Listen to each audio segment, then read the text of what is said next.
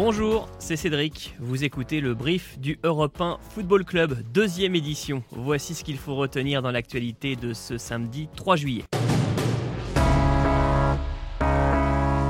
CSC, trois lettres très en vogue dans cet euro. Jamais dans l'histoire de la compétition il n'y avait eu autant de buts contre son camp. C'est bien simple, CSC 2020 est même devenu hier le meilleur buteur de l'histoire sur une même édition, dépassant officieusement un certain Michel Platini.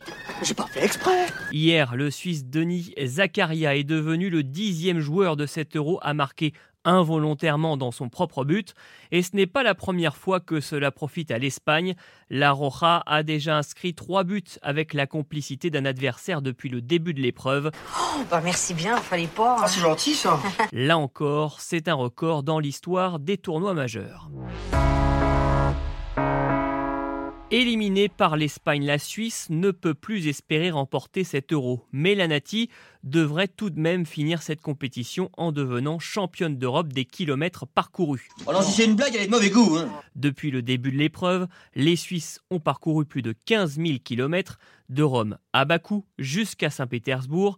15 000 kilomètres, soit la distance entre la France et l'Australie. Voyage, voyage a l'inverse, l'Angleterre qui réalise son premier déplacement en Italie semble avantagée par la situation. Les Anglais sont bons derniers de ce classement avec seulement 1700 km parcourus.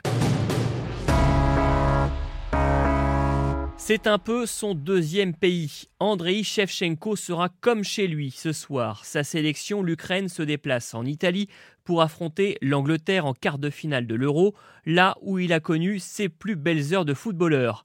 Débarqué au Milan AC en 1999, il inscrit 175 buts en 324 matchs, remportant au passage presque tout ce qu'il était possible de glaner avec les Rossoneri y compris le Ballon d'Or en 2004. Disons que j'ai un bon pédigré.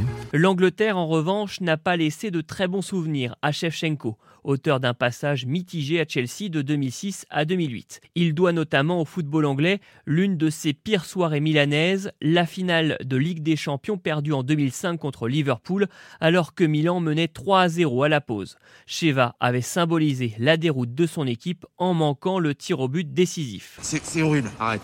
Arrête, c'est horrible. Le sélectionneur ukrainien a donc l'occasion ce soir de chasser quelques fantômes anglais en qualifiant son pays pour les demi-finales de l'Euro.